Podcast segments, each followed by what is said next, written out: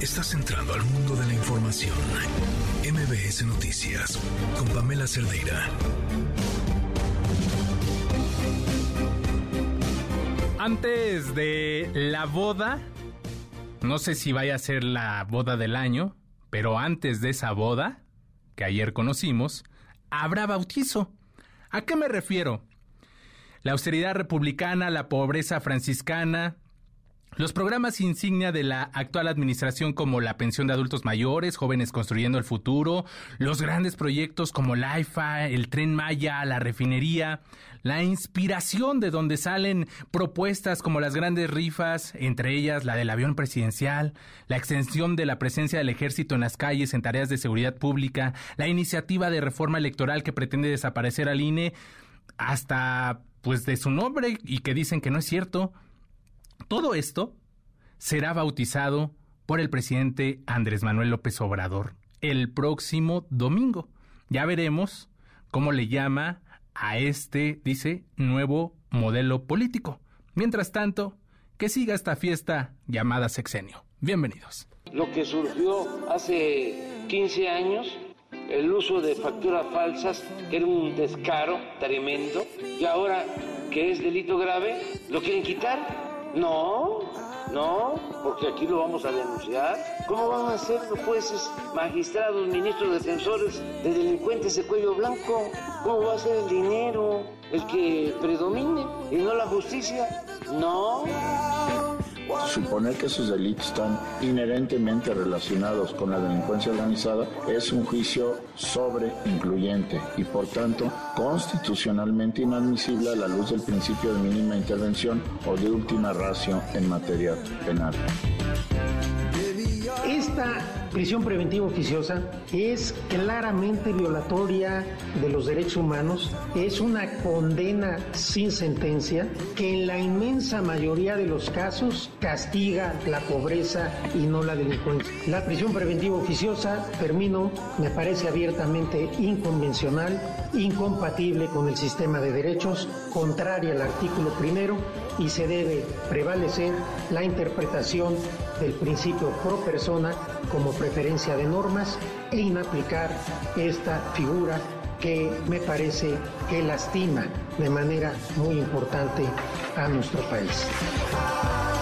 Todos los autoritarismos, todos sin excepción, tanto los del siglo XX como las nuevas expresiones autoritarias que están surgiendo en el siglo XXI, han convertido a la prensa libre en su enemigo. Han señalado, acosado, estigmatizado y atacado directa o indirectamente a las y los periodistas. Los regímenes autoritarios requieren de una prensa adormecida, fiel, sumisa, que lejos de trabajar para la ciudadanía, esté al servicio del propio régimen. Una prensa que muy lejos de hacer periodismo, se dedique a hacer propaganda. Ejerciendo nuestro derecho ciudadano, haremos un marcaje personal a los diputados federales desde los distritos que representan para explicarles nuestros argumentos y demandarles que escuchen a todos los ciudadanos, no solo a un poder o a una persona, antes de emitir un voto que destruya lo que hemos construido en este país, los mexicanos, en las últimas tres décadas, y que más bien esto ha ayudado a fortalecer nuestra democracia, que no la pongan en riesgo. Sabemos que acá en México también la han sufrido de manera muy fuerte. Veo en sus, en sus pupitres, me alegro que no es un tema político, sino que veo que es totalmente transversal, nos faltan ellas. Me imagino que tiene que ver con los femicidios. 11 mujeres, 11 mujeres todos los días asesinadas acá en México. Brutal. Ese tipo de no, no, naturalicemos estas violencias, tenemos que combatirlas en conjunto. Es jueves 24 de noviembre y es momento de escuchar lo que nos ha preparado esta noche Gaby Vargas. Liverpool es parte de mi vida. Presenta. No importa cómo estés, siempre puedes estar mejor. Mejor, mejor. Con Gaby Vargas.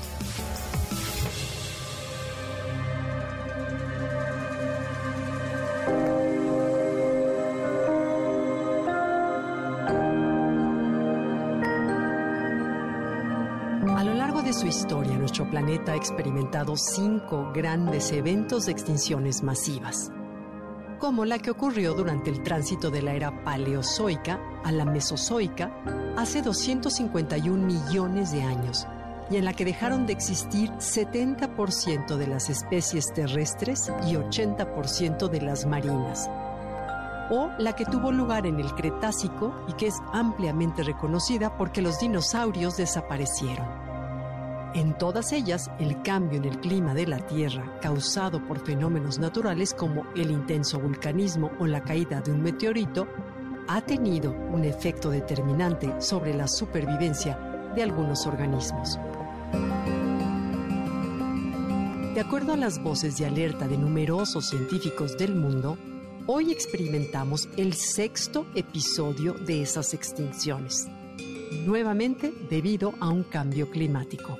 Pero a diferencia de los casos anteriores, esta vez es la humanidad quien ocasiona esta enorme pérdida. Ante este drástico panorama, resulta fundamental tomar una actitud decisiva y enérgica para contribuir a frenar este grave problema. Por este motivo, en 2005 se creó la Alianza por la Extinción Cero, una iniciativa mundial que busca ayudar a salvaguardar a las especies más amenazadas identificar los sitios en los que habitan y emprender acciones para protegerlos y restaurarlos. Esta iniciativa la liderea la American Bird Conservancy y hoy engloba a más de un centenar de organizaciones gubernamentales, de institutos multilaterales y de la sociedad civil. Gracias a todas ellas, hoy se contabilizan al menos 853 sitios en todo el mundo que albergan a unas 1.500 especies en peligro o en peligro crítico. Su meta es que en todos los sitios se eliminen las amenazas a la biodiversidad y se restauren los hábitats para disminuir el riesgo de que las especies desaparezcan, en particular aquellas que se consideran microendémicas, porque se distribuyen en regiones muy restringidas y cuyas últimas poblaciones y movilidad son muy reducidas. Además, contribuyen de manera significativa a la estabilidad ecoambiental, política, económica y social de sus regiones. Desde sus inicios, esta alianza fue reconocida por el Convenio sobre la Diversidad Biológica como un mecanismo de apoyo para que los países avanzaran y cumplieran las metas 11 y 12 de Aichi que se enfocan a establecer nuevas zonas terrestres y marinas como áreas naturales protegidas y a frenar propiamente la extinción de especies. En 2018, a través de los esfuerzos de la Alianza, 107 especies se dieron de baja de la lista gracias a las acciones que lograron protegerlas y conservarlas de manera exitosa. No obstante, 43% de los sitios en el mundo aún permanecen desprotegidos y sin medidas específicas para defender su biodiversidad. México forma parte de los 87 países miembros de esta alianza y es el que cuenta con el mayor número de especies y sitios enlistados del mundo, cuyas cifras alcanzaron en 2018 un total de 264 especies y 76 sitios enlistados. Si bien los avances anteriores son importantes, es necesario redoblar los esfuerzos para cuidar todas las formas de vida de nuestro planeta. Permitir que se pierdan sería un acto del que seguramente nos avergonzaríamos como humanidad. Por ello, debemos unir todas las energías y voluntades posibles y aún estamos a tiempo.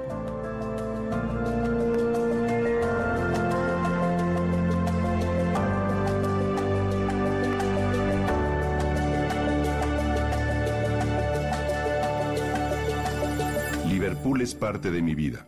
Presentó Mejor con Gaby Vargas. MBS Noticias con Adrián Jiménez en ausencia de Pamela Cerdeira. Regresamos. MBS Noticias con Adrián Jiménez en ausencia de Pamela Cerdeira. Regresamos. Jueves, estamos a un pasito ya de culminar la semana, jueves 24 de noviembre de 2022. Mi nombre es Adrián Jiménez, a nombre de la titular de este espacio, Pamela Cerdeira. Les doy la más cordial bienvenida y por supuesto les recuerdo los teléfonos en cabina para que estemos en contacto y en comunicación 55 51 66 1025 55 51 166-1025 y por supuesto también en redes sociales estamos interactuando en arroba Adrián Radio FM, arroba Adrián Radio FM, así me encuentras. Mientras tanto, vamos a comenzar con la información generada este día. La Suprema Corte de Justicia de la Nación se quedó cerca de desechar la medida de prisión preventiva oficiosa tras haber reanudado este jueves la discusión en la materia. Nos cuenta todos los detalles mi compañero René Cruz. Buenas noches, René, ¿cómo estás? Hola, Adrián, amigos del auditorio, muy buenas noches. La Suprema Corte de Justicia de la Nación invalidó esta reforma del 2019 con la que se incorporaron tres tipos de delitos fiscales al catálogo de ilícitos que ameritan prisión preventiva oficiosa, al considerar que dicha reforma se trató de un fraude a la Constitución. Con este fallo, la Fiscalía General de la República tendrá que justificar ante los jueces la necesidad de mantener en prisión a quienes sean acusados por la emisión de comprobantes fiscales por actividades inexistentes, conocido como factureo, así como por contrabando y fraude fiscal por montos superiores a 8.7 millones de pesos. A este respecto, el ministro Alfredo Gutiérrez Ortiz Mena refirió que por definición la delincuencia organizada es la conducta ilícita que tiene como objetivo desestabilizar al Estado de Derecho y los delitos fiscales no pueden entrar en esta tipificación. Escuchemos están inherentemente relacionados con la delincuencia organizada es un juicio sobre incluyente y por tanto constitucionalmente inadmisible a la luz del principio de mínima intervención o de última ratio en materia penal. Al hablar en contra de este proyecto, la ministra Loreta Ortiz eh, sostuvo que invalidar la prisión oficiosa podría poner en riesgo la seguridad de la población. Incluso mencionó que según datos de la FGR, solo 12 personas están en prisión preventiva por estos delitos. Escuchemos. Declarar la invalidez de los delitos fiscales en el régimen de delincuencia organizada pone en peligro el funcionamiento del Estado y la seguridad de la población. Igualmente considero que la inclusión de dichas reformas a la Ley Federal de Delincuencia Organizada dan cumplimiento a la obligación del Estado mexicano frente al Grupo de Acción Financiera Internacional al adoptar 40 recomendaciones relativas a aplicar efectivamente las medidas legales, reglamentarias y operativas para combatir el lavado de dinero y otras amenazas relacionadas con la integridad del sistema financiero internacional. tras asegurar que la prisión oficiosa es una condena sin sentencia, el presidente de la Corte, Arturo Saldívar, afirmó que con este tema el máximo tribunal del país demostró que actúa con independencia. Así lo dijo uno de los asuntos más importantes y relevantes en la historia de esta Suprema Corte. Como lo venimos haciendo, la Corte ha demostrado una vez más que actúa con autonomía y con independencia y que cada una de las ministras y cada uno de los ministros votamos y argumentamos en absoluta libertad. La Suprema Corte, más allá de lo que se diga de manera malintencionada, demuestra una vez más estar a a la altura de lo que requiere y exige el pueblo de México. mismo en esta sesión, Adrián, pues la Corte no alcanzó esta mayoría calificada de ocho votos para acotar la prisión preventiva oficiosa, con lo cual, pues esta medida cautelar se seguirá aplicando de forma automática. Adrián, el reporte que tengo. René, muchas gracias. Muy interesante la discusión y seguramente esta independencia, pues mañana recibirá algunas críticas. Gracias, buenas noches. Muy buenas noches, Adrián. A dos semanas de que sus hijas murieran tras caer en una coladera abierta de la Ciudad de México, ahí en la alcaldía Iztacalco, muy cerca del Palacio de los Deportes, la madre de Sofía y Esmeralda pidió que el caso no pase al olvido como muchos otros. Ella acudió a manifestarse al Congreso Capitalino. Vamos a escucharla. Exijo justicia porque nadie merece estar en el lugar donde estamos.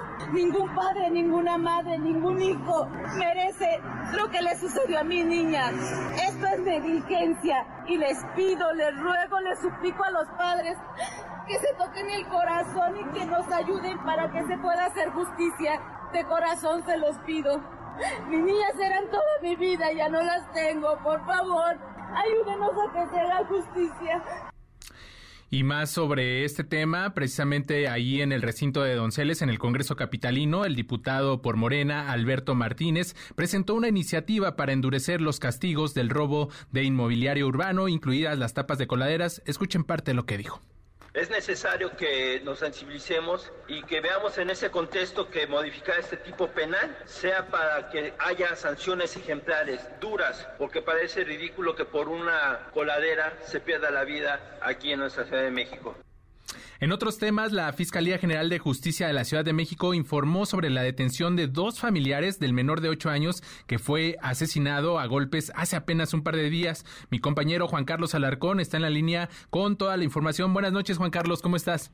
¿Qué tal, Adrián? Gracias. Buenas noches. Agentes de la Policía de Investigación detuvieron a dos tíos del niño de ocho años de edad que murió a consecuencia de una severa golpiza y que para despistar a las autoridades los llevaron al Hospital Pediátrico de Pautepec. Ulises Lara, vocero de la Fiscalía General de Justicia Capitalina, informó que el Ministerio Público obtuvo de un juez las órdenes de aprehensión en contra de los implicados. Escuchemos.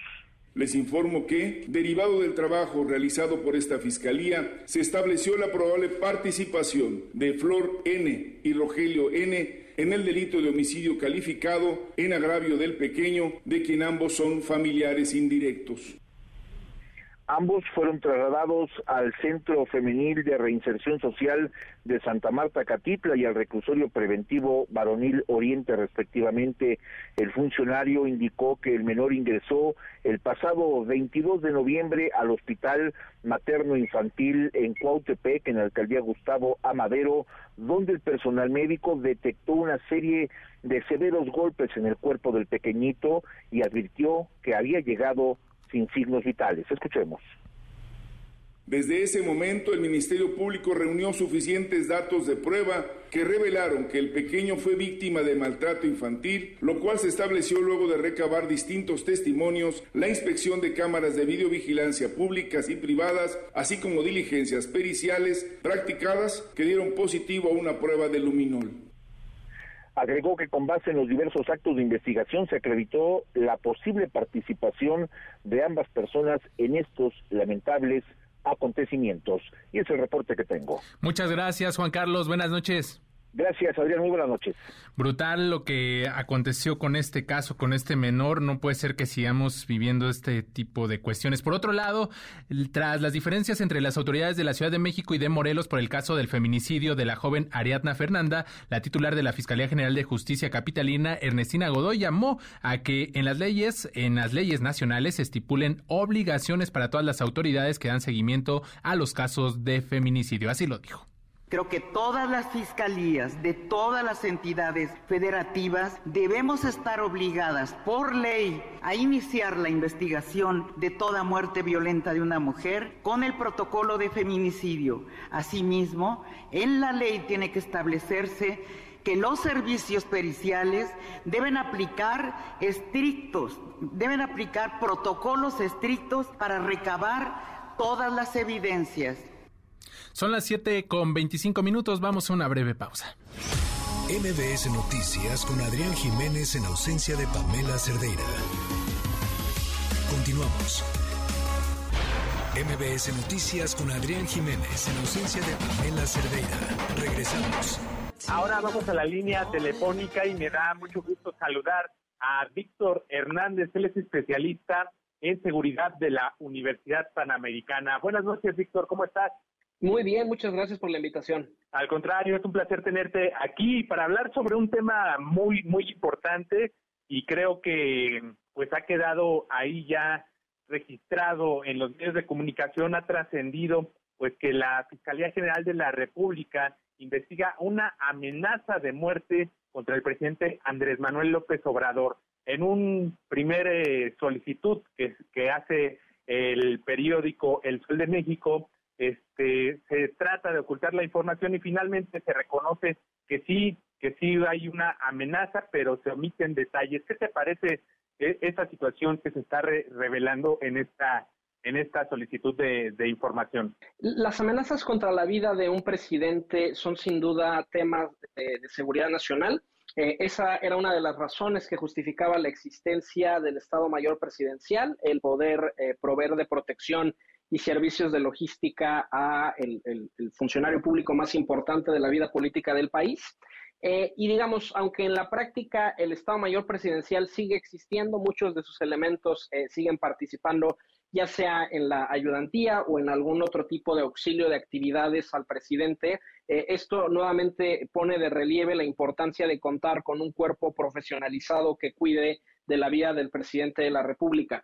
Em, ¿No sería la primera amenaza de alto perfil que hemos tenido en el sexenio? Por ejemplo, ya el Centro Nacional de Inteligencia tenía algún tipo de advertencia em, de que habría algún atentado contra la vida de Omar García Harfush eh, eh, y que en efecto sí se materializó, es decir, eh, ese reporte de inteligencia no se tradujo en mayores medidas de protección para el secretario de Seguridad de la Ciudad de México.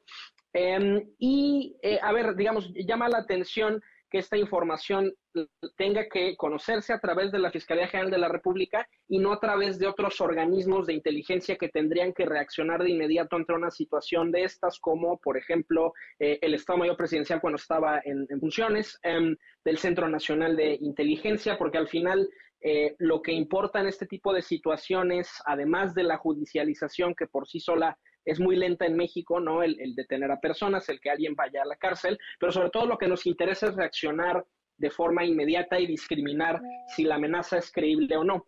Eh, en los Estados Unidos el servicio secreto, por ejemplo, tiene una política de eh, perseguir todas y cada una de las amenazas eh, y de tomarlas como serias contra la vida del presidente, precisamente porque no se pueden asumir riesgos. En los Estados Unidos, por poner un ejemplo funcional de protección ejecutiva a un presidente, el servicio secreto tiene una política de persecución de todas y cada una de las amenazas que recibe el presidente de los Estados Unidos, incluso bromistas en Twitter, por ejemplo, que pueden decirlo como una o como una hipérbole o como una broma, eh, francamente en redes sociales, eh, acaban siendo investigados por el servicio secreto, pueden enfrentar multas, pueden enfrentar tiempo en la cárcel, bajo la lógica de que eh, no hay enemigo pequeño y al final, pues el atentado contra la vida de una persona lo puede hacer tanto una organización terrorista o un Estado internacional con, mucha organización, pero también lo puede hacer una persona que se radicalizó en solitario, ¿no? Entonces el servicio secreto no deja margen para eh, tomar riesgos. Reconozco que en México no, no, tendríamos la posibilidad, la capacidad logística de, implementar esa misma política en México, pero eh, sí que hay que reconocer que el presidente de la República es central para la vida política de nuestro país y que aunque se entiende el discurso del presidente de confiar en el pueblo, que el pueblo le arropa y le protege, al final lo único que se necesita es una persona lo suficientemente motivada como para cometer un atentado. Eh, y en ese sentido, eh, pues los abrazos no protegen de los balazos, ¿no? Ahí de lo que se necesita es de eh, pues, un sistema de protección ejecutiva. Y el propio presidente en la práctica lo hace, ¿no? a veces sube a su yeta y hace como que viaja como el ciudadano de a pie y después se baja un par de cuadras más adelante y sube a los vehículos blindados. Estamos platicando con el especialista en seguridad eh, de la Universidad Panamericana, Víctor Hernández. Eh, ahora que, nos dabas esta referencia de que, no, no es la primera amenaza, hay una que ya se concreta en contra del secretario de Seguridad Ciudadana de la Ciudad de México, Omar García Harfuch, y en ese entonces yo recuerdo que la jefa de gobierno también revelaba que pues había otros funcionarios que también habían recibido amenazas y que pues estaban tomando las debidas eh, digamos, precauciones para, para evitar una agresión, un, un ataque. Sin embargo, pues hasta ahí quedó el asunto, ya no se revelaron más detalles y aquí, en el caso del presidente Andrés Manuel López Obrador, pasa lo mismo. Digamos, yo este, te preguntaría, queda muy abierto lo que, lo que está revelando pues esta solicitud de información que de acuerdo a esta institución que está a cargo de Alejandro Hertz, la PGR, pues dice que el presidente, la amenaza ocurrió entre el 1 de diciembre de 2018 y el 24 de mayo de 2022. No se precisa la fecha exacta, es un rango demasiado amplio. Esto, este tipo de, de cuestiones son por un tema de seguir resguardando la seguridad o por qué no se, se, precisa, digamos, una fecha? En el derecho de la seguridad nacional mexicano se distinguen dos procesos. Eh, el, momento de la reacción frente a una amenaza inminente, que por ejemplo permite, de acuerdo con la ley de seguridad nacional, eh, intervenir comunicaciones, movilizar recursos especiales del Estado cuando hay una amenaza de este calibre.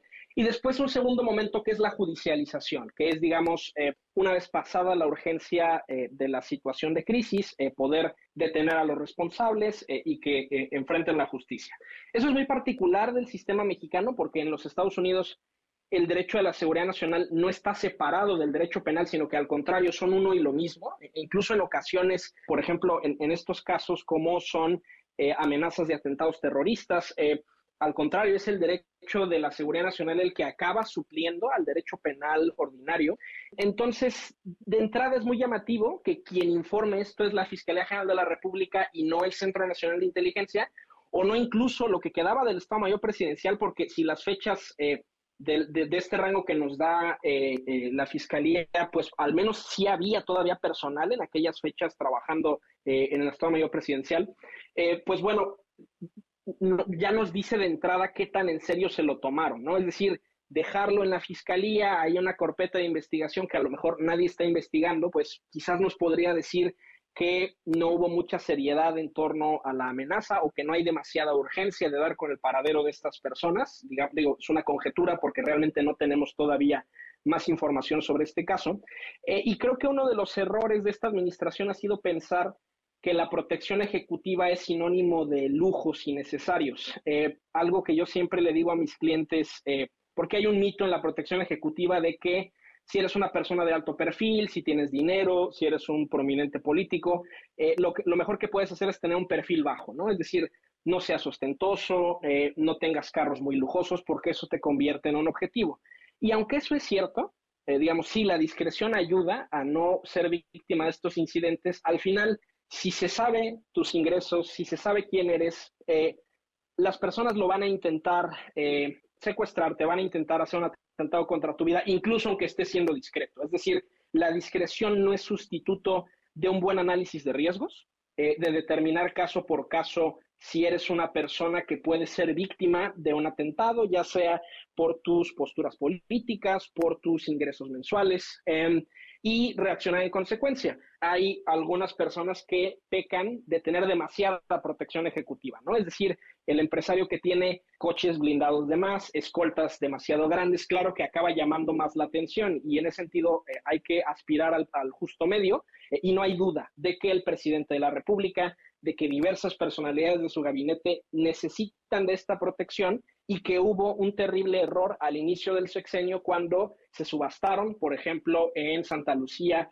los vehículos blindados del gobierno, porque al final ese es un gasto que tuvimos que volver a hacer para adquirir estos vehículos, la desaparición del Estado Mayor Presidencial, que, que insisto, no ha desaparecido, ese personal sigue ahí trabajando. De hecho, apenas eh, circularon algunas imágenes, me parece que hace uno o dos años, eh, justo del personal de Estado Mayor Presidencial estrenando un nuevo sistema antidrones ahí en el techo eh, de Palacio Nacional. Eh, y también desmantelar el CISEN fue un terrible error. El CISEN tenía un rol muy importante en, en, la prevención de este tipo de amenazas y el Centro Nacional de Inteligencia no tiene ni los recursos humanos ni el mismo enfoque que tenía el CISEN. Entonces, nos estamos exponiendo mucho en, en temas de seguridad. Víctor, para cerrar este tema, se nos agota el tiempo en esta entrevista. Me gustaría preguntarte y, que nos dieras tu última impresión sobre, sobre esto. El próximo domingo el presidente Andrés Manuel López Obrador va a marchar.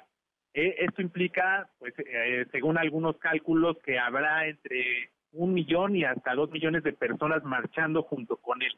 Él, como ya lo, lo sabemos, siempre se ha dicho cercano a la gente, sin mucha seguridad y esto, y sabiendo de esta amenaza, pues no solo él estaría en riesgo, sino las personas que están a su alrededor, como se le ha cuestionado en muchas ocasiones al utilizar eh, vuelos comerciales para sus eventos públicos, para sus traslados, pues también estaría poniendo en riesgo a otros ciudadanos que pues viajan junto con él hacia los lugares a donde tiene programadas sus actividades. En este sentido, preguntarte tendría que haber un poco de atención, un poco de alerta para, para este tipo de, eventos? Los eventos masivos siempre son motivo de preocupación. Uno de los logros de la administración del presidente Enrique Peña Nieto fue el diseño de un protocolo eh, homologado para em, la vigilancia de, eventos masivos, ¿no? Para la búsqueda de explosivos, eh, de posibles atentados, em, que coordinaba, por ejemplo, a las autoridades civiles y militares. Em, hay que tener cuidado en el sentido de que los eventos masivos siempre son eh, pues entornos poco controlados eh, y donde un atentado puede ocurrir con mayor facilidad. Eh, entiéndase, por ejemplo, un maratón deportivo, entiéndase una gran cumbre internacional, digamos, donde hay eh, grandes masas de gente. insisto, el presidente no es tonto, o sea, el, presidente ha mantenido las apariencias y se sube a su yeta y dice que se sube al, avión comercial, pero, pero en la práctica sabemos que en zonas de riesgo sí ha eh, utilizado, por ejemplo, los transportes eh, blindados de la Sedena, eh, digamos que sí ha escuchado a sus asesores en situaciones particularmente delicadas. Ahora, no podemos negar desde un punto de vista narrativo que nada le podría convenir más a la cuarta transformación que un mártir. Sabemos que es una administración que no puede presumir de sus logros, ha fracasado en la crisis de inseguridad, pues justo porque repitió la misma fórmula del calderanismo y del peñismo, que es la militarización de la seguridad pública, ha fracasado en desarrollo económico, ya tenemos las cifras de Coneval de cómo ha crecido la pobreza en su sexenio, fracasó en el manejo de la pandemia y en ese sentido, ante la falta de logros reales, no me sorprendería eh, algún tipo de intento narrativo y, espero estar equivocado y espero que estas amenazas en realidad se queden solamente eh, en el papel, pero eh, siendo él el presidente de un país de más de 130 millones de personas en el que sus decisiones como presidente afectan a intereses económicos, a grupos criminales, uno nunca puede ser imprudente y no tomar en consideración estas amenazas. Entonces, pues yo le recomendaría no solo él, sino cualquier presidente de México, eh, no somos un país intrascendente, necesitamos de una protección presidencial profesionalizada porque hay eh, grupos, eh, actores estatales y no estatales que pueden querer atentar contra la vida de un presidente y necesitamos quien esté en condiciones de reaccionar ante esa situación. Antes era el Estado Mayor Presidencial y el Cuerpo de Guardias Presidenciales que ha tenido la bien el presidente desaparecer eh, pero algún tipo de, sustituto necesitamos. La ayudantía en su forma actual es insuficiente. Víctor Hernández, especialista en seguridad de la Universidad Panamericana. Agradecemos estas respuestas, estos minutos y estaremos ahí atentos a, ver qué, sigue eh, pues surgiendo alrededor de este tema de seguridad en torno al presidente Andrés Manuel López Obrador. Muchas gracias. Muchas gracias a ustedes. Mi Twitter, arroba arbitrus1805. Gracias, buenas noches. Finanzas claras, cuentas sanas. Conocimiento para crecer por HSBC presenta. Virginia Woolf decía que las mujeres necesitan una habitación propia, algo como un espacio solo destinado a la creación para ellas. Y si comparáramos esa habitación propia con la libertad económica, según la última encuesta nacional financiera realizada en el país, 82% de los hombres reportaron haber tenido algún servicio financiero y las mujeres un 74%.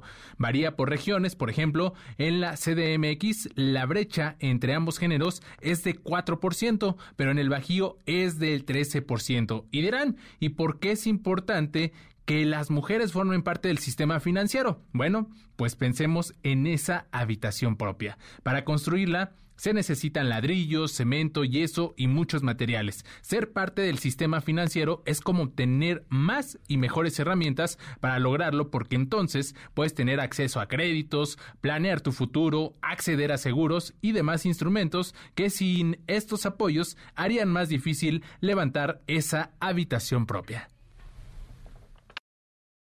Cuentas sanas, conocimiento para crecer por HSBC presentó. ¿Y si metes un golazo al elegir HSBC? ¿Y si sí? Llévate hasta 3 mil pesos de reembolso al abrir tu primera cuenta y el doble si cambias tu nómina a HSBC. Consulta requisitos, términos y condiciones de la promoción en www.hsbc.com.mx.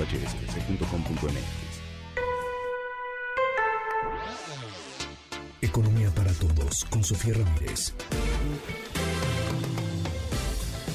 Buenas noches, Sofía Ramírez, presidenta de México. ¿Cómo vamos? ¿Cómo estás?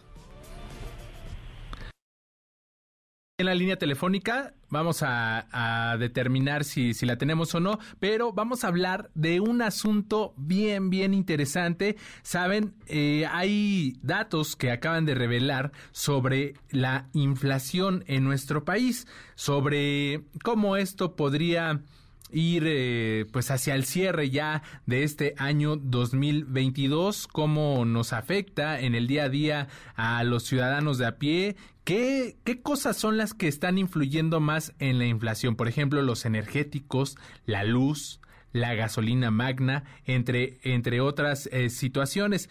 El dato de la inflación anual, vamos a, revisarlo, vamos a revisar también pues eh, todos estos eh, lineamientos para dar un panorama más amplio de cómo está llevándose a cabo esta situación de la inflación. Sofi, ¿cómo estás? Buenas noches. Buenas noches, Adrián. No sé qué nos estaba jugando la tecnología, pero ya estamos por acá. Qué bueno, pues les decía que vamos a platicar sobre los datos de la inflación. ¿Cómo nos está yendo en esta en esta materia? Ya les adelantaba, yo ya estaba este queriéndote quitar parte de tu participación y decía que, que están influyendo también ahí los energéticos, los alimentos. Este, ¿cómo vamos en este terreno? Mira, son varias cosas. Porque, eh, le diste un poco de clavo al decir que lo que nos, nos tiene que mantener ocupadísimas es el tema de la inflación a los alimentos. ¿Por qué los alimentos? Pues porque entre otras cosas hoy tuvimos el dato de Coneval, digamos, de la autoridad en términos de medición de la pobreza, que es el Consejo Nacional de Evaluación de la Política Social, y nos dice que la pobreza laboral eh, subió. Son 51 millones de personas que hoy día no pueden alcanzar a comprar la canasta básica alimentaria con el ingreso laboral de su hogar. ¿Qué quiere decir? Que si en un hogar hay cuatro personas y esas cuatro personas no ingresan lo suficiente para que haya comida para los cuatro, las cuatro personas están en pobreza laboral. Esto excluye, digamos, a los programas sociales, a las remesas, simplemente lo que con el esfuerzo de los que trabajan, de los que viven en el hogar, se pueda generar. Y esto es importante porque pues en el mediano y largo plazo todo el mundo debe aspirar a poder tener una casa bien construida, a vivir en, un entorno seguro, a mandar a los hijos a la escuela y no tener que estar pensando si los manda mejor a trabajar. Eh, que el gasto de bolsillo en salud, que en ese sistema de salud eh, público tan paupérrimo, pues claro que queremos mejorarlo, pero en tanto eso suceda, pues que el gasto de bolsillo no represente una, un costo muy alto de oportunidad, digamos que no haya nadie que tenga que dejar de ir justo a la escuela de comer para poder pagar la salud, etcétera. Entonces, en ese sentido, la pobreza laboral nos permite actualizarnos literal trimestre a trimestre cómo vamos y es una pena porque en este caso sí vemos que hay un incremento con los datos al, al tercer trimestre de este año, equivale al 40% de la población y esto está muy vinculado, porque no es que me haya salido del tema, a la inflación de alimentos, justamente que estabas refiriendo ahorita. Vimos en la quincena anterior, Sofi, te tenemos ahí en la línea. Parece ser que se nos fue. Ahí te escuchamos. Sofi, ¿estás de regreso? Ah. Ahí, te escuchamos, te escuchamos. Decías esta parte de los alimentos. Sí, pero, pero te decía yo que en la parte de los alimentos pues es súper importante revisando que en la quincena previa, en el mes de octubre, tenemos una inflación de los alimentos del 15%, frutas y verduras muy, muy cercanamente también del 15%, y obviamente esto afecta pues las, las finanzas de las familias, porque los ingresos de las personas no se incrementan en la misma proporción. Ahorita que eh, a principios de diciembre estaremos muy pendientes de la negociación del aumento al salario mínimo, pues estamos viendo que no va a estar fácil porque el sector obrero está pidiendo un incremento del 25%, digamos, para compensar el incremento, pues no solamente en la inflación, sino, digamos, las promesas que se le han hecho de ir incrementando el poder adquisitivo de las familias. Y el eh, sector patronal está ofreciendo 15%. Ambos casos están por arriba de la inflación general, que es del 8.14, pero aquí la, la parte más complicada pues es justamente ponernos de acuerdo, sobre todo porque recordemos que en México siete de cada diez empleos son en MIPIMES. Eso quiere decir que las micro, pequeñas y medianas empresas son aquellas que se van a tener que enfrentar a mayores costos cuando sean eh, empleos formales, porque pues también sabemos que en México seis de cada diez empleos son informales y por lo tanto pues el salario mínimo simplemente no les beneficia. Regresando al tema de la inflación, sí. tenemos buenas noticias porque el día de ayer con eh, la actualización que nos dio el INEGI, ¿cuál de ayer? El día de hoy, es que siento que ya pasaron tres días el día de hoy, pero el día de hoy el INEGI nos dio a conocer los datos de inflación en la primera quincena de noviembre. Y bueno, pues tenemos buenas noticias en algunos rubros, la inflación general baja por arriba de lo esperado, eh, recuerdo que en octubre estábamos hablando que teníamos 8.4%, ahorita estamos ya en 8.14%, es decir, bastante más abajo, y el problema sigue siendo la inflación subyacente, que es esta inflación que eh, pues nos dice que la oferta y la demanda de bienes y servicios pues todavía está muy caliente, todavía no estamos produciendo lo suficiente como para satisfacer esa demanda y por lo tanto las mercancías se encarecen. ¿Por qué la inflación subyacente y no toda la inflación? Bueno, porque hay un componente que se llama no subyacente y ese componente pues todavía está más para abajo de lo que teníamos en la quincena y en el mes previo, estamos en 6.62% por debajo de la inflación general. Recuerda que cuando se estalla la guerra, eh, cuando Rusia invade a Ucrania, eh, en febrero de este año, febrero y principios de marzo, pues los precios de los energéticos se nos fueron al cielo, pero al cielo estamos hablando de una inflación por arriba del 12-13% en promedio en cuestión de 15 días.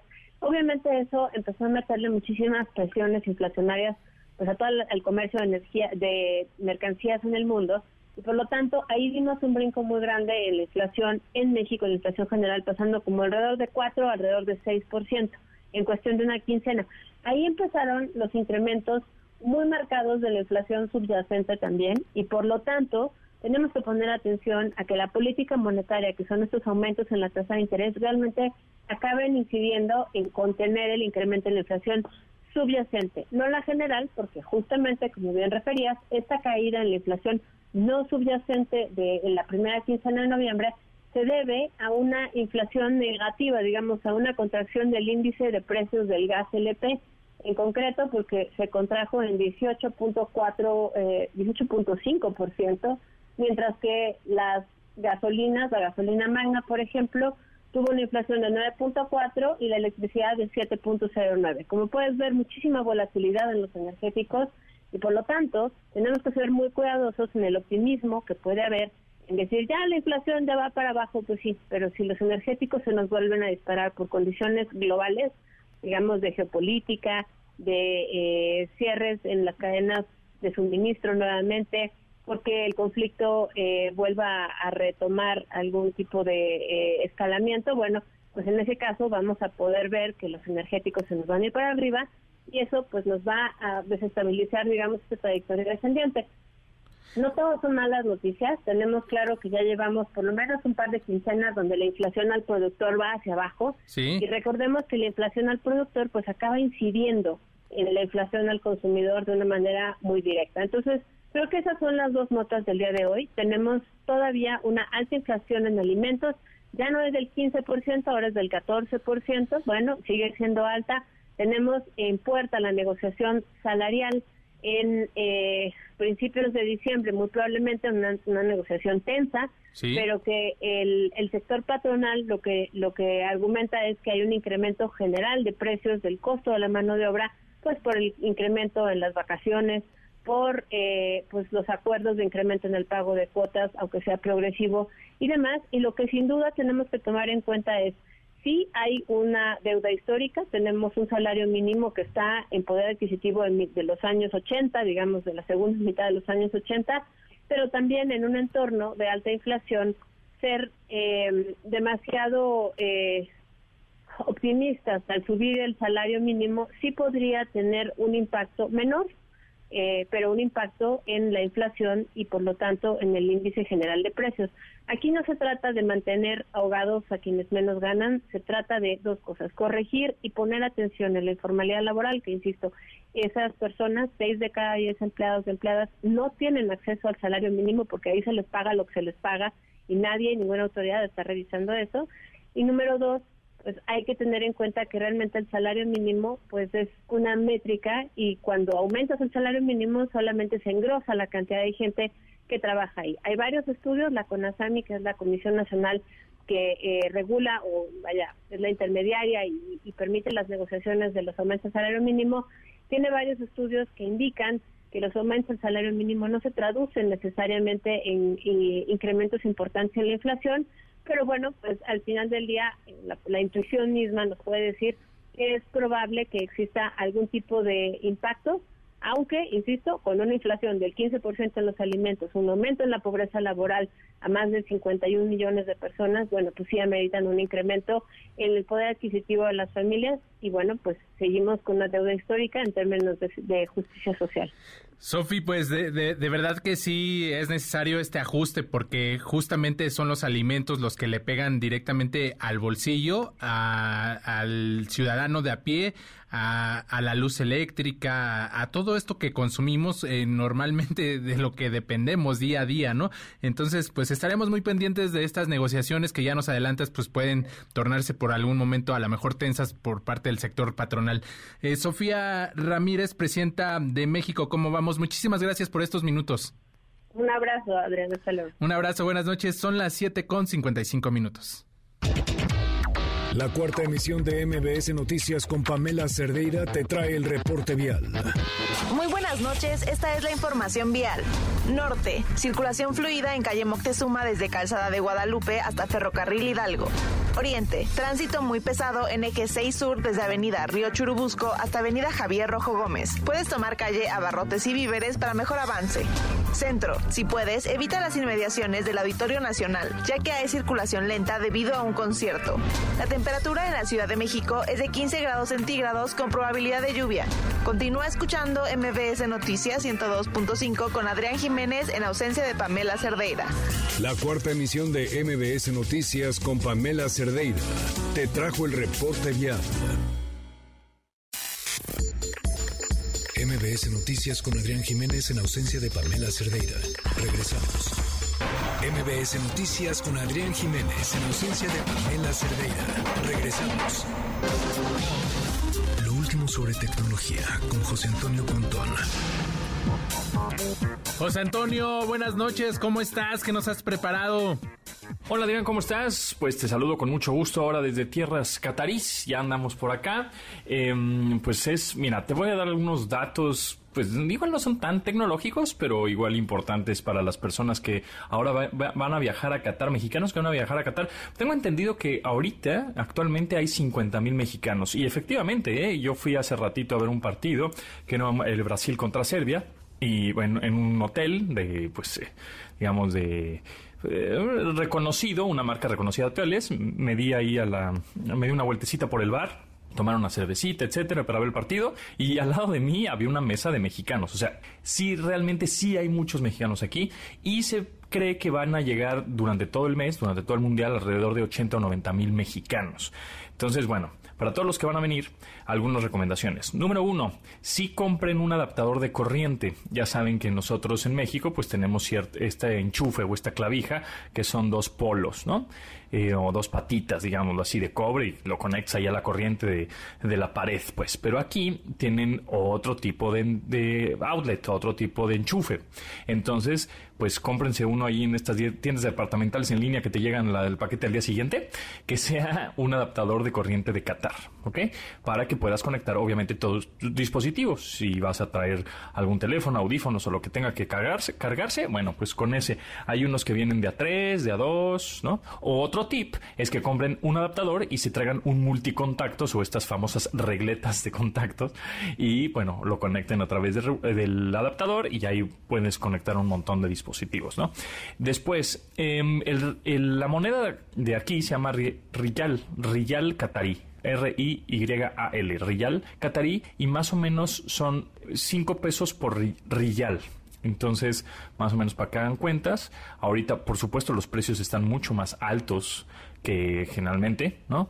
Y eh, por ejemplo, una cerveza, pues sí me costó casi 250 pesos. O sea, sí está cara, porque pues evidentemente es el mundial, porque evidentemente es esta, te están cobrando pues el que estés ahí en ese lugar viendo la pantalla, etcétera. O sea, sí está medio cariñoso. Una cerveza normal, ¿eh? O sea, una marca común y corriente, alrededor de 55 riyales, que son 250 pesos, ¿no? Entonces sí está medio cariñoso el asunto, pero bueno, en fin, pues es por las épocas. Y hablando de las épocas, sí, eh, sí em, funciona el Uber aquí, estos taxis o estos coches de, plataforma, de, de, aplicación. Sin embargo, todos cuando termina el partido, porque son cuatro partidos al día, nos estaba explicando uno de los choferes que todos los autos eh, de esta plataforma se van a los estadios y obviamente suben la tarifa dinámica a 1.5, 2.5 hasta 3, eh, aumenta eh, 3, 3x, pues tres veces más ¿no? de lo que debe de ser o dos veces más de lo que debe de ser la tarifa normal. Entonces sí es como pues, una lana.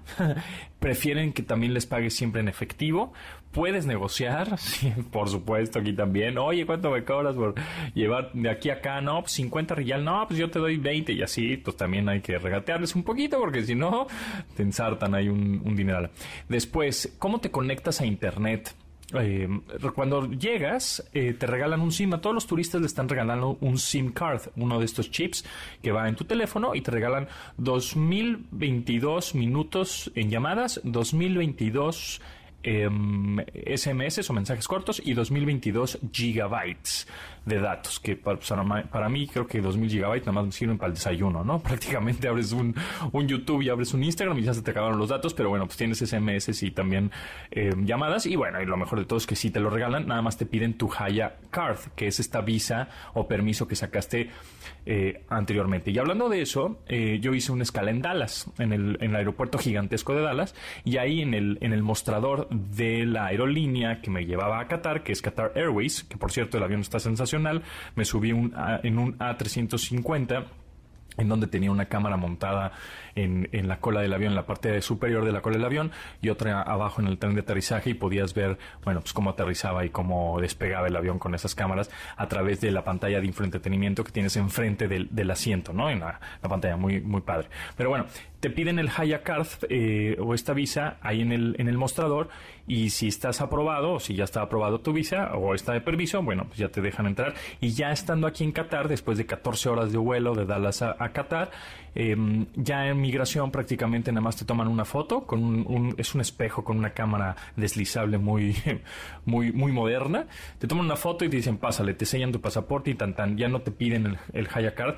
En este caso a mí no me lo pidieron porque me lo me lo pidieron desde el mostrador donde hice la escala. Sin embargo, el Haya Card te va a servir para que pidas tu SIM card y que te la dan gratis. ¿no? Por este, estos 2 gigabytes gratuitos de datos que vas a tener. Ahora, puedes conseguir un SIM card que venden en México, que solo funciona en Qatar, que es de la misma, digamos, compañía de telecomunicaciones de aquí, Qatar, que te puede dar hasta 18 gigas, creo que te puede dar hasta 35, pero yo, yo contraté un paquete de 18 gigas por los cuatro noches prácticamente que voy a estar aquí por 50 dólares.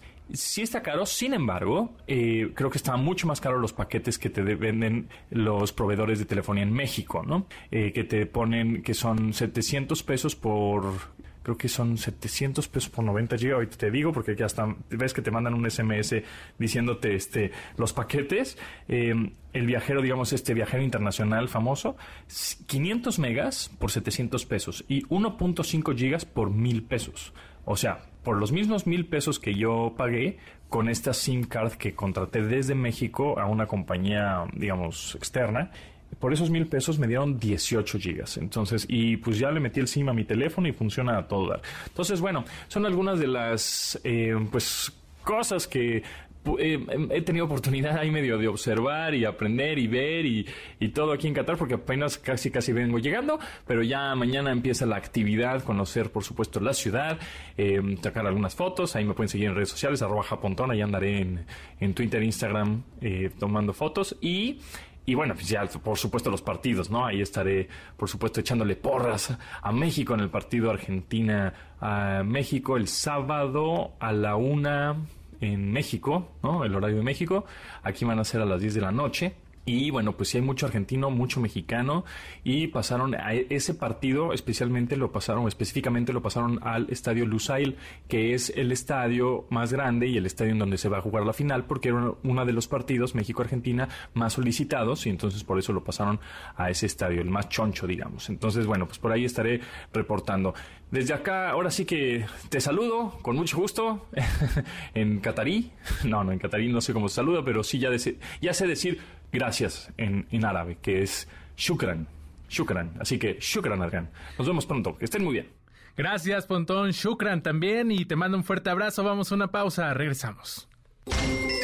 La cuarta emisión de MBS Noticias con Pamela Cerdeira tiene para ti 10 pases dobles para la posada MBS este 8 de diciembre a las 21 horas en el Centro Cultural Teatro 1.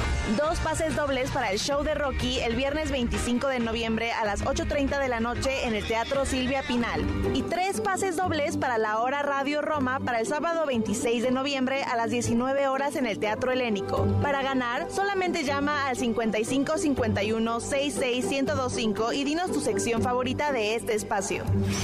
MBS Noticias con Adrián Jiménez en ausencia de Pamela Cerdeira. Continuamos. MBS Noticias con Adrián Jiménez en ausencia de Pamela Cerdeira. Regresamos. Jueves 24 eh, de noviembre, son las 8 de la noche con 11 minutos. Les recuerdo el teléfono en cabina 55 51 66 1025 y en Twitter estamos en contacto a través de arroba Adrián Radio FM. Vamos con toda la información en esta ya la segunda hora de esta cuarta emisión de MBC Noticias. En información de estados, en Chiapas, en San Cristóbal de las Casas, fue encontrado el cuerpo de un joven de aproximadamente 15 años de edad en un lote baldío. Se presume que el joven, que el joven fue atropellado y posteriormente dejado lejos del lugar donde se dieron los hechos. Sus restos fueron llevados al servicio médico forense para dar seguimiento al caso. En Jalisco fue vinculado a proceso el profesor del estudiante que se suicidó tras ser blanco de discriminación y hostigamiento por ser homosexual. El Samarta Gutiérrez, corresponsal de MBS Noticias, tiene toda la información. Adelante. En el municipio del Arenal, Jalisco, el profesor Edgar Osvaldo, acusado de haber orillado a un estudiante a quitarse la vida por hostigar y discriminarlo al ser homosexual, fue vinculado a proceso por el delito contra la dignidad de las personas. Sin embargo, no quedó preso. Solo tendrá que ir a firmar cada 15 días al juzgado de Tequila. Durante seis meses no podrá ejercer la profesión ni tampoco acercarse al plantel donde impartía clases. El pasado 27 de septiembre, Jorge Alejandro se quitó la vida y dejó una carta póstuma donde pedía que ningún estudiante de preparatoria del Centro de Estudios Científicos y Tecnológicos de Jalisco viviera lo que él había pasado con su maestro de física y cálculo, de acuerdo con el testimonio que nos compartió su hermano aquí en este mismo espacio de MBS Noticias. Según la unidad especializada para la atención de delitos por diversidad sexual, la víctima padecía de diversas enfermedades que ocasionaban un grave deterioro en su salud y debido a esto constantemente faltaba clases del maestro ahora imputado. Pese a que la víctima justificaba sus inasistencias, Edgar Osvaldo presuntamente tenía actitudes antipáticas y discriminatorias. El maestro está a disposición del juez especializado en control, enjuiciamiento y ejecución penal del décimo distrito judicial ubicado en Tequila. Para MBS Noticias, Elsa Marta Gutiérrez.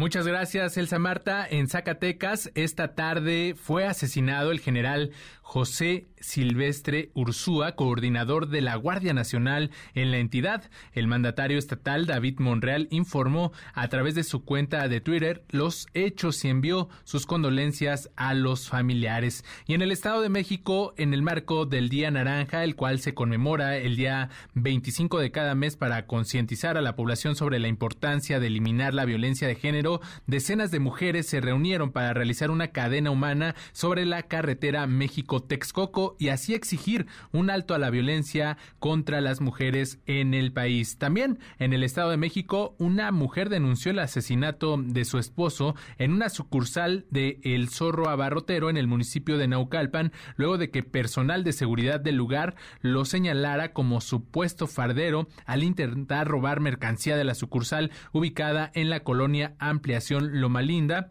y lo sometieran hasta su muerte. Estaremos muy al pendiente de este caso y en otros temas sobre el caso del feminicidio de la maestra Mónica Citlali cuyo cuerpo fue encontrado en la autopista México-Cuernavaca, el subsecretario de Seguridad Pública de la Secretaría de Seguridad y Protección Ciudadana, Ricardo Mejía, apuntó en la conferencia matutina del gobierno federal el avance en el proceso que se sigue en contra de su entonces pareja Alexis N y su madre María Isabel N. Escuchemos.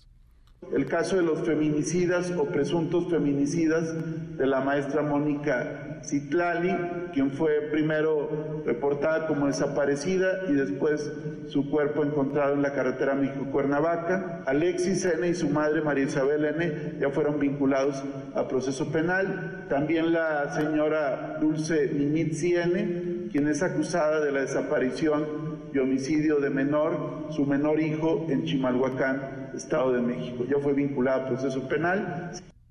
Además, el subsecretario de Seguridad confirmó la vinculación a proceso del exgobernador de Veracruz, Javier N., por un caso de desaparición forzada. Escuche nuevamente a Ricardo Mejía. Informar de la vinculación a proceso penal del exgobernador de Veracruz, Javier N. En este caso se le acumula un nuevo cargo por desaparición forzada de personas.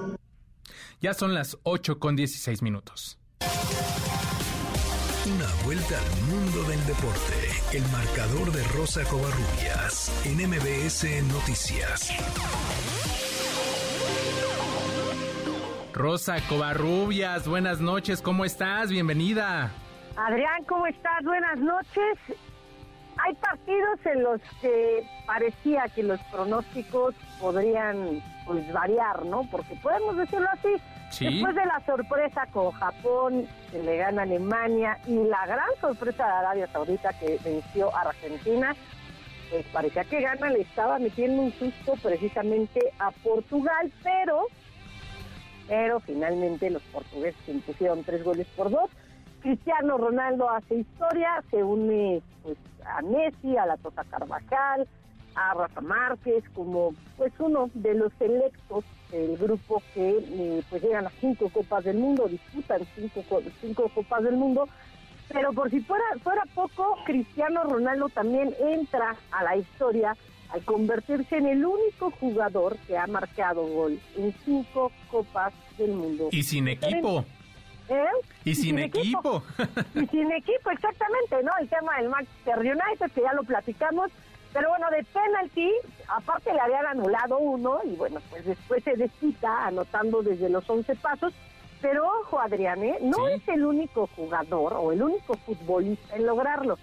Dos mujeres ya lo habían hecho antes, Christine Sinclair y también Marta, la brasileña, que bueno, pues es un ícono en el fútbol femenil, pero Cristiano Ronaldo se convierte en el primer hombre en obtener pues esta cifra de anotar en cinco copas del mundo diferentes Así que Cristiano Ronaldo entra a la historia. Andrea Yewu había empatado el marcador, pero bueno, Joao Félix también eh, pues marcó por parte del por parte del conjunto eh, lusitano y bueno pues eh, al final pues mencionarlo no el, equipo de Portugal logra esta importantísima victoria en un grupo que pues parecía que se podrían apretar las cosas en caso de que pues el, conjunto de Ghana empatara.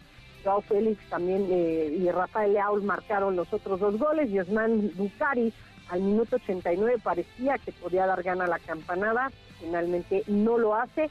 Y esto fue lo que dijo Cristiano Ronaldo al término del partido.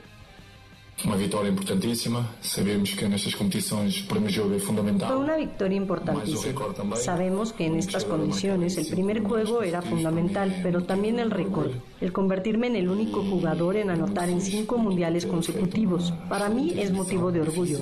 Y muy feliz de que el equipo haya tenido un excelente partido. Difícil, pero fuimos justos vencedores. En el otro encuentro del Grupo H, Uruguay y Corea del Sur empataron sin goles. Los uruguayos por momentos se vieron superiores a los coreanos. Obviamente la velocidad de los coreanos terminó fundiendo a la selección que dirige eh, Diego Alonso, quien habló al término del partido. Obviamente preocupa porque se complica la situación en caso de que pues, se pierdan el siguiente encuentro. Creo que el equipo intentó, buscó, insistió, con respecto al juego, creo que vuelvo a repetir, creo que pecamos de no tener esa, esa fluidez que tenemos siempre a la hora de, la generación y, de, los manos manos por banda, pero mm, en general estoy contento con, lo que han hecho los futbolistas y la, seguramente la eliminatoria se resuelva en el final, eso no, no, hay duda. Y bueno, pues ya vimos a todas las elecciones porque también hubo actividad del grupo G, empate sin eh, eh, Brasil derrotó dos goles por cero a Gana con anotaciones a Serbia, perdón, no a Ghana, a Serbia, me quedé con el partido de Portugal. De Portugal. con goles de Richarlison, el que no dio el segundo gol, Adrián, no sé si lo vi. Un golazo, un ah, verdadero golazo. Una joyada para apagar la luz del estadio y sacar a todos y decir, ya, se acabó el juego, ¿no? Pero no. Terminaron el partido, 2 por 0 gana Brasil. La verdad es que si no lo ha visto, tiene que ver el gol de Richarlison toda la gente se quedó impactada de esa anotación. Y Suiza 1 por 0 a Camerún con la anotación de Embolo, jugador que no festejó el, el gol que le anotó a Camerún debido a que él nació en ese país, pero bueno, pues representa a Suiza, eh, que lo alojó hay que decirlo, ¿no, Adrián? Cosas, cosas que se dan en el fútbol, ¿no? O sea, ¿cuántos eh, jugadores están representando la camiseta de otros países, ¿no? De que no son sus países de origen. Cerca de, pues, supera los 170 jugadores, eh, de, eh, en Inglaterra acercaron la cuenta, son más de 170 jugadores los que representan un país en el que no nacieron, ¿no? Aquí tenemos a Funes Mori que se perfila, ¿no? Como titular para el sábado se perfila como titular para el Yo sábado, no lo quiero. conociendo, ¿no? conociendo el fútbol argentino.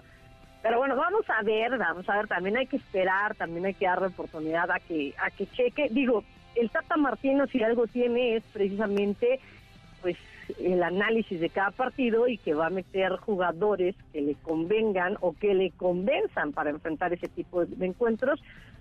Se perfila y seguramente sí lo veremos como titular ante pues el país que lo vio nacer, ¿no? Pero bueno, en otros temas, eh, mencionar, ¿no? El, día de hoy es Thanksgiving Day y un, pues, un día tradicional de fútbol americano en los Estados Unidos. En el primer juego, los Bills de Buffalo vencieron 28-25 a los Leones de Detroit. Parecía que los Leones iban a dar la campanada, pero finalmente los Bills impusieron gracias a un gol de campo ya en los últimos segundos. Los vaqueros de Dallas vencieron, vencieron 28-20 a los gigantes de Nueva York. Y en estos momentos, en el segundo cuarto, los patriotas de Nueva Inglaterra están dando la campana, están derrotando 13 por 10 a los vikingos de Minnesota, que vienen también de perder ante los vaqueros de Dallas en la, en la en, fin de semana, en la semana 11, ahorita ya empezó la semana 12, así que pues la actividad de la NFL y obviamente el día de mañana pendientes porque hay actividad del grupo A y actividad del grupo B en el Mundial de Qatar. Pues ya empiezan la, la, segunda vuelta, ya tuvieron participación todos los países y de verdad que es emocionante ver siempre jugar a Brasil, ¿no? Hoy el espectáculo con Portugal también estuvo bueno el partido, entonces seguiremos muy atentos a la evolución de este certamen que sin duda pues está dejando pues en este inicio, ¿no? Un buen sabor de boca que ¿O qué te parece a ti, Rosy? Para muchas elecciones sí, para otras no tanto, ¿no? No creo que los argentinos estén muy felices de, lo que ocurrió en la primera en la primera jornada del Mundial, pero hay que decirlo, ¿no? Eh, Portugal, Brasil siempre mostrando la cara que tienen que mostrar y bueno, pues sacando sacando los partidos, al final parecía que a Portugal se le podía complicar, afortunadamente para los lusitanos eh, tienen un muy buen equipo, eh, tanto brasileños como lusitanos. Por cierto, Brasil con alarma, ¿eh? porque se lesionó Neymar en el partido. Pues ya veremos en qué termina toda esta historia. Rosy, te agradezco mucho estos minutos. Muchas gracias. Que pases una bonita noche. Fuerte abrazo, bonita noche. Son las 8 con 24. MBS Noticias con Adrián Jiménez en ausencia de Pamela Cerdeira. Regresamos. MBS Noticias con Adrián Jiménez en ausencia de Pamela Cerdeira. Regresamos. Ya estamos de vuelta y voy a la línea telefónica. Saludo con mucho gusto esta noche a Ana Villagrán, diputada del PAN en el Congreso de la Ciudad de México. Buenas noches, diputada, ¿cómo está? Hola, ¿cómo están? Siempre muy feliz de estar en MBS con ustedes. Un placer tenerte por aquí para, Gracias. Para, hablar de un tema muy importante que, que vimos que denunciaste en redes sociales, que junto con tu grupo se han dedicado a denunciar diversas anomalías que han encontrado en el metro. La más reciente, esta ballena ubicada ahí en la en la línea B entre las estaciones Oceanía y Deportivo Oceanía. Te vimos ahí en este lugar. ¿Qué es lo que está pasando? Mira, de entrada decir que, o sea, lo que nosotros denunciamos pues son las cosas que primero que trabajadores del sistema de transporte colectivo nos hacen saber, otra cuando vamos a algún sitio es también por las denuncias ciudadanas. Y la otra pues decirte que lo que más nos está moviendo pues es justamente el evitar que existan más tragedias o accidentes.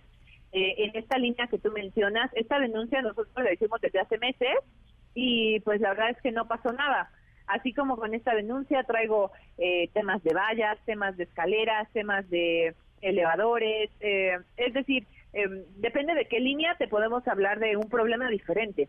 Y lo que más me asusta es que el gobierno de la Ciudad de México o el sistema de transporte colectivo solamente lo toma como ataques, ataques de la oposición y no se preocupa realmente por lo que vive la gente todos los días. Entonces, lo, a partir de este video que yo subí, ¿Sí? pues de entrada no recibimos ninguna ninguna respuesta oficial, a pesar de que también, eh, hace cuenta, yo subo los videos, pero también estoy eh, llevando la vía institucional.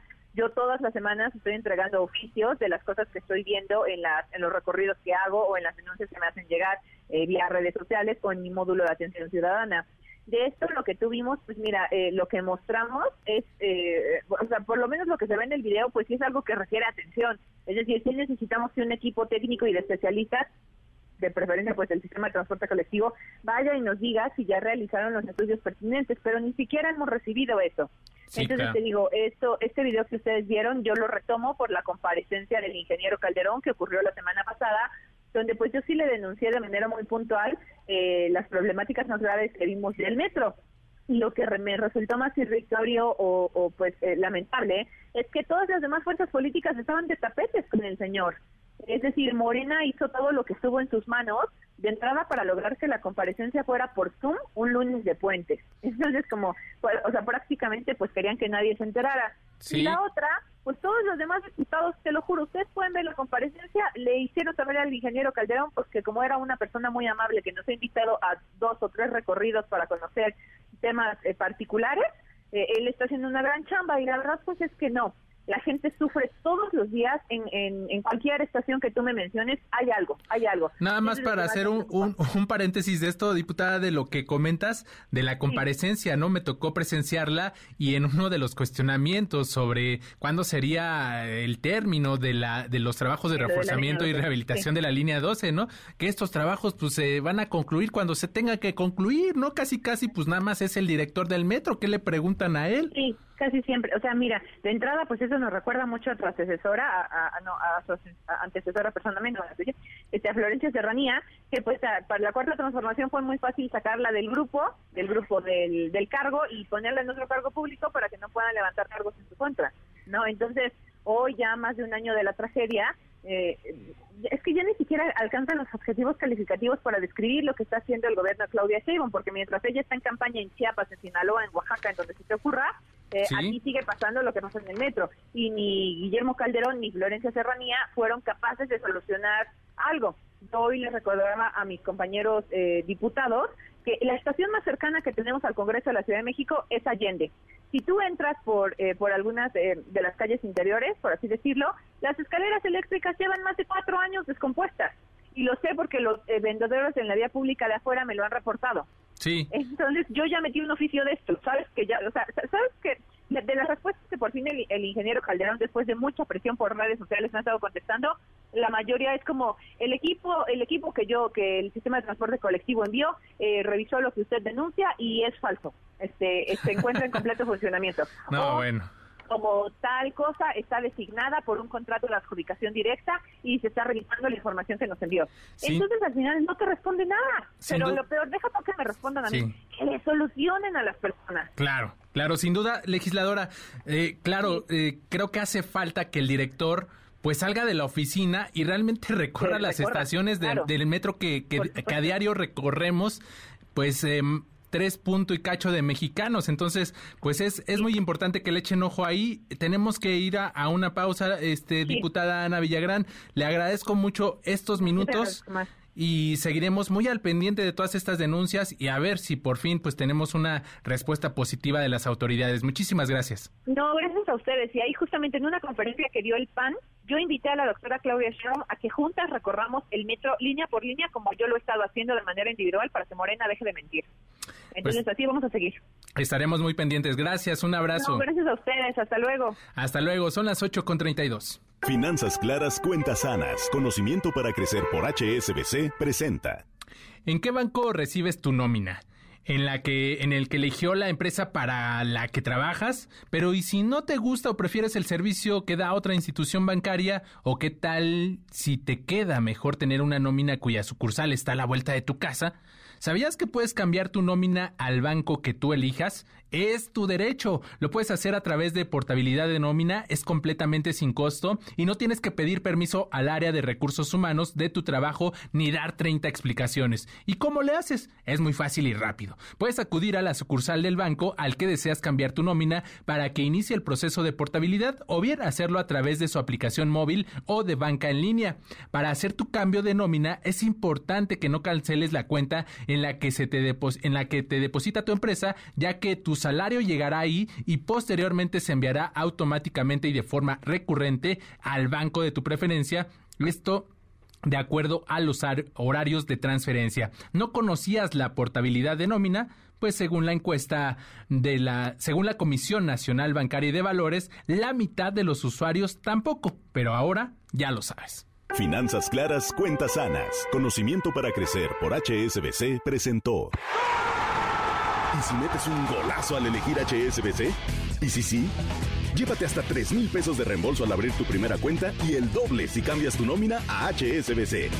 Consulta requisitos, términos y condiciones de la promoción en www.hsbc.com.mx. La cuarta emisión de MBS Noticias con Pamela Cerdeira te trae el reporte vial. Continuamos con la información vial. Sur. Tránsito pesado en calzada Coxpa desde Viaducto Tlalpan hasta Canal de Miramontes. Para evitar un tramo de este puedes ir por calle San Juan de Dios. Poniente. Circulación fluida en vialidad de la Barranca en ambos sentidos entre carretera al Olivo hasta Bosques de la Reforma. Centro. Avance lento en eje central Lázaro Cárdenas desde calle Doctor Márquez hasta avenida Arcos de Belén. Avanzarás más rápido si vas por calle Doctor Andrade. Recuerda que mañana no circulan los automóviles con placas terminación 9 y 0, engomado color azul, holograma 1 y 2. Continúa escuchando MBS Noticias 102.5 con Adrián Jiménez en ausencia de Pamela Cerdeira.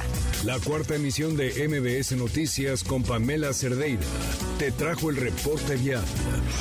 MBS Noticias con Adrián Jiménez en ausencia de Pamela Cerdeira. Continuamos. MBS Noticias con Adrián Jiménez, en ausencia de Pamela Cerdeira. Regresamos. Buenas noches, estamos de regreso y hoy me da mucho gusto saludar a la titular de este espacio, Pamela Cerdeira, quien se encuentra en Qatar. No, no me queda más que agradecerle la confianza de, haberme permitido estar estos días con ustedes en este espacio. Pam, buenas noches, ¿cómo estás? No, pues yo soy la agradecida contigo, Adrián. Muchísimas gracias. Muy bien. Eh, muy bien, viviendo una experiencia eh, por demás interesante, vaya que es otro mundo, ¿eh? Este, eh, pasamos eh, semanas o meses hablando de, Qatar y de lo que representaba que un evento como este se llevara específicamente en este lugar del mundo.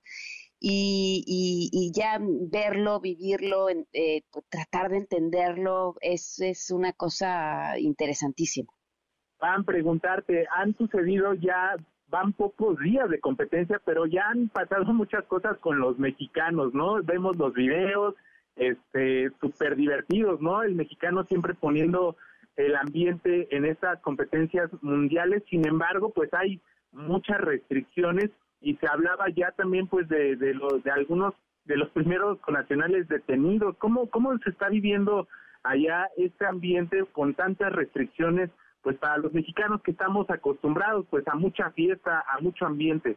Fíjate que yo creo que el tema del alcohol es de lo más interesante. Primero porque justo esta noticia de que no iba a haber cervezas en los estadios cayó pues prácticamente días antes de que iniciara, cuando parecía que ese era el acuerdo que se había logrado. Y, tiene que ver con toda la cultura que hay eh, sobre el alcohol en Qatar. La, gente de aquí eh, no toma alcohol por su religión, pero no, pero no todos este, profesan esa misma religión. Y en este país solo el 11% de las personas eh, son catarís, el resto de las personas son migrantes. Eh, a, todos, o bueno, al menos a mí, cuando eh, salió la oportunidad de venir, lo primero que pensé fue que la ropa, que voy a traer, que voy a llevar, no me puedo llevar lo que tengo.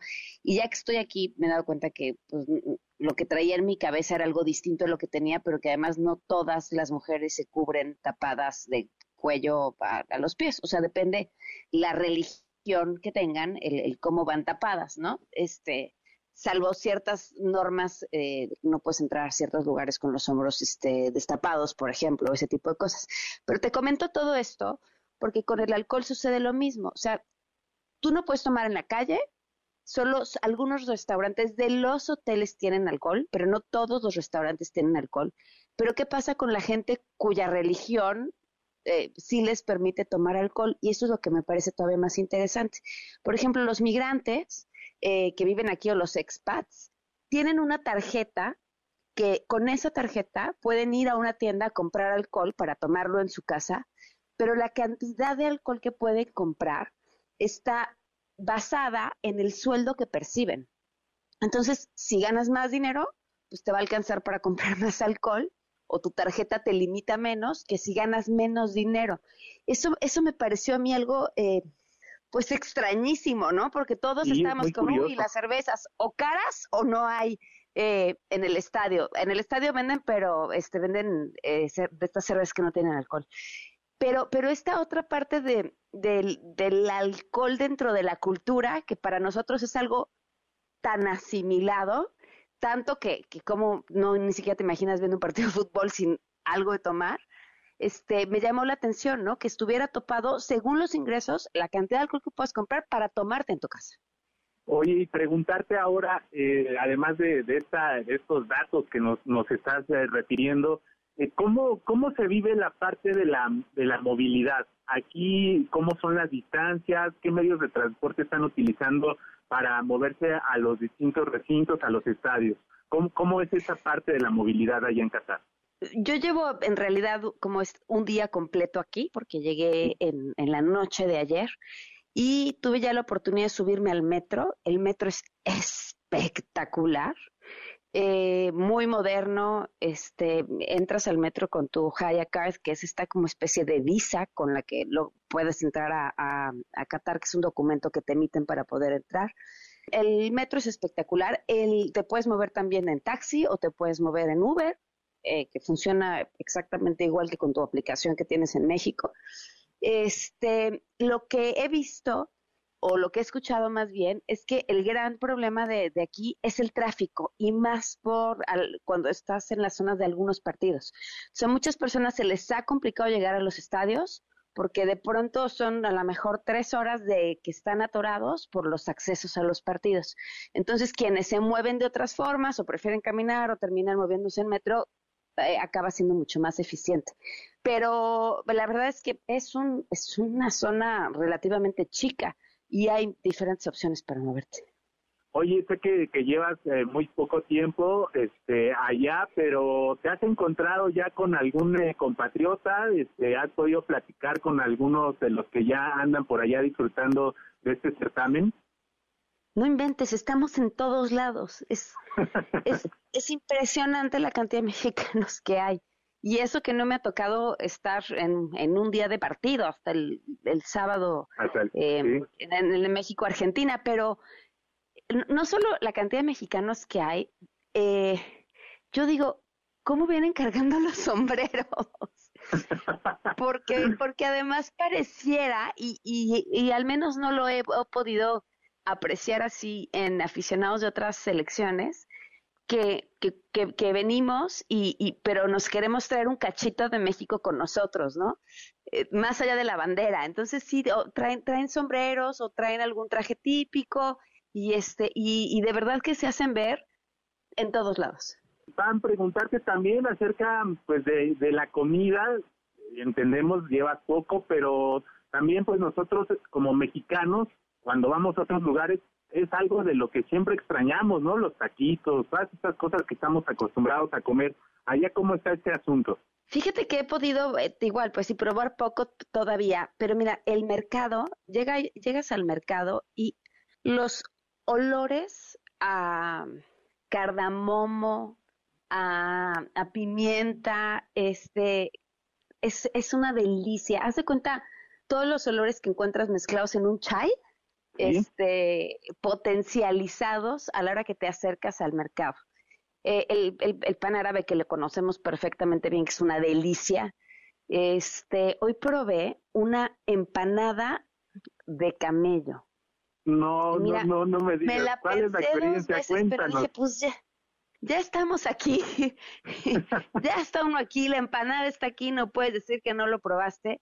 Eh, le preguntaba a uno de mis acompañantes que a qué sabía, porque ya lo había probado y me dice, ves que todo, cuando alguien no sabe a qué sabe algo, te dice sabe a pollo. Este, me dijo atinadamente sabe a cerdo. y sí, como, como una carne muy suavecita, eh, la verdad sin ningún sabor en particular, más que pues todas estas especias que, que terminan echándoles, ¿no? Que le dan como un sabor este dulcezón más o menos, pero no, no, no la volvería a comer, pero no sabe mal.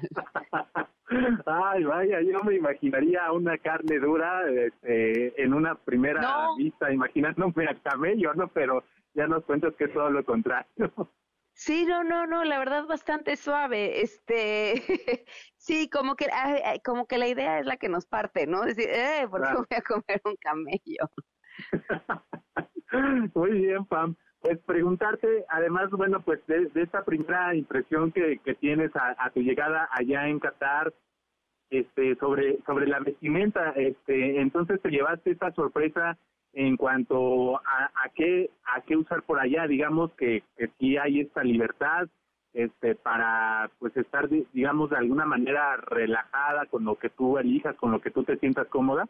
Pues sí, mira, la verdad es que yo había visto cosas, sugerencias que decían no llevar jeans rotos, este, todo tiene que ir abajo de la rodilla, no puedes llevar leggings. Y la verdad es que he visto este chavas con los hombros descubiertos, o sea, camisas sin con los hombros descubiertos, he visto otras con leggings, eh, y no pasa nada. Y lo platicaba con, con una de las guías, eh, ella es como la mayoría de la población aquí migrante, y me decía que en realidad que sí está todo más relajado por el evento, pero que en realidad llevaba ya unos años en que se había relajado más, ¿no? Las, las mujeres que van así tapadas van así por su religión, pero no todas. Y ella me comentaba, ¿no? Me dice, mira, yo alguna vez, este, en un centro comercial, una señora llegó y me dijo, tápate, porque la, la camisa que traía dejaba ver, este, dejaba que se me vieran las, que se me marcaran las pompas con el pantalón, ¿no? Y entonces me dijo, tápate, eso no está muy bien. Y entonces te tapas, pero más bien, ella decía, obedece un tema eh, generacional. Y este relevo generacional está, está cambiando las cosas. Y yo sé que estar aquí y decir las cosas pueden estar cambiando en un país donde las mujeres y los grupos minoritarios no tienen absolutamente ningún derecho, que es una, además es una monarquía este, que, que estas, algunas de estas mujeres le apuestan a los cambios que quiere implementar este, la, la, mamá del este pues del, el, el, ¿no? el jefe que tiene no sé cuántas esposas, o sea, cuando, cuando hablas de, de, todo este entorno cultural y político que a nosotros nos para los pueblos de punta, cuesta trabajo pensar o escuchar voces que sean optimistas de que las cosas de verdad puedan cambiar o que puedan estar mejor. Este, pero, pero yo las escucho y me dicen, es que aquí, o sea, si tú respetas las reglas, ciertas reglas, este, es el lugar más seguro del mundo. Aseguraban, pues ¿no? Y luego vienen estas otras historias. Este, me contaba también esta chica. Me decía, mira, hay una chava, este, joven que quedó embarazada y entonces ella tenía pensado el gran problema o el gran temor de los migrantes, pues es que los deporten, porque entonces ya no pueden regresar a trabajar y trabajar aquí es en la mejor posibilidad que tienen de llevar mayor cantidad de dinero a sus familias, a pesar de que, como en todos los lugares donde hay inmensas desigualdades, las condiciones de trabajo no sean las mejores, aún así están mejor que en sus casas. Entonces esta chica queda embarazada y dice, bueno, me voy a esperar cuatro o cinco meses y ya me regreso a mi, a mi lugar de nacimiento y tengo allá a mi hijo. Y tiene un, un aborto espontáneo a los tres meses de embarazo, empieza a sangrar, sus amigas la llevan al hospital y en el hospital, ah, está sangrando, espérate, pero no estás casada, detenida. No, porque no, tuviste relaciones sexuales sin estar casada. Esas son las cosas que a nosotros nos paran los pelos de punta, ¿no? Claro. Este, y su embajada fue la que la logró sacar y, y, regresar a su país, pero, pero finalmente regresan con, con, ahora sí que con este sello de no puedes regresar o no puedes regresar durante tanto tiempo porque no puedes tener relaciones sexuales con alguien que no es tu marido. Y le preguntaban, ¿y quién es el papá del niño? No, no, no, no, no, no, no sé. O sea, por proteger a la otra persona, no, no, no sé. O sea, alguien con quien me encontré, este, en una salida y no sé, y no lo conozco y no lo conozco. Entonces, es, esas historias, pues sí son, son de terror. Este, y luego hay otro grupo que, que a mí me, me, me pareció súper importante y que de cierta forma también creo que los mexicanos entendemos bien, el de las trabajadoras del hogar. Ajá. La mayoría de las eh, trabajadoras del hogar eh, o niñeras que están aquí eh, son mujeres de Filipinas incluso son de las mejores, ah, o sea, si hay una división de por dónde vienes, ¿no? ¿Dónde es tu pasaporte? Las oportunidades laborales que tienes. Entre las trabajadoras del hogar mejor pagadas son las filipinas. Pero para venir a trabajar te tienen que dar como, se le llama como un sponsor, como si fueras de cuenta un patrocinio o imaginemos una visa de trabajo, pero quien la solicita es la persona que te va a dar ese trabajo. Entonces te, dicen, sí, aquí está el trabajo, ¿no? Ya sé que vengas por una agencia que te cobre un dineral, que yo lo pensaba en nosotros, decimos, claro, el, el, el, que te va a cruzar a Estados Unidos que te cobra un dineral, ¿no? Pero aquí son medio agencias intermediarias que les cobran un dineral a estas personas que vienen a trabajar.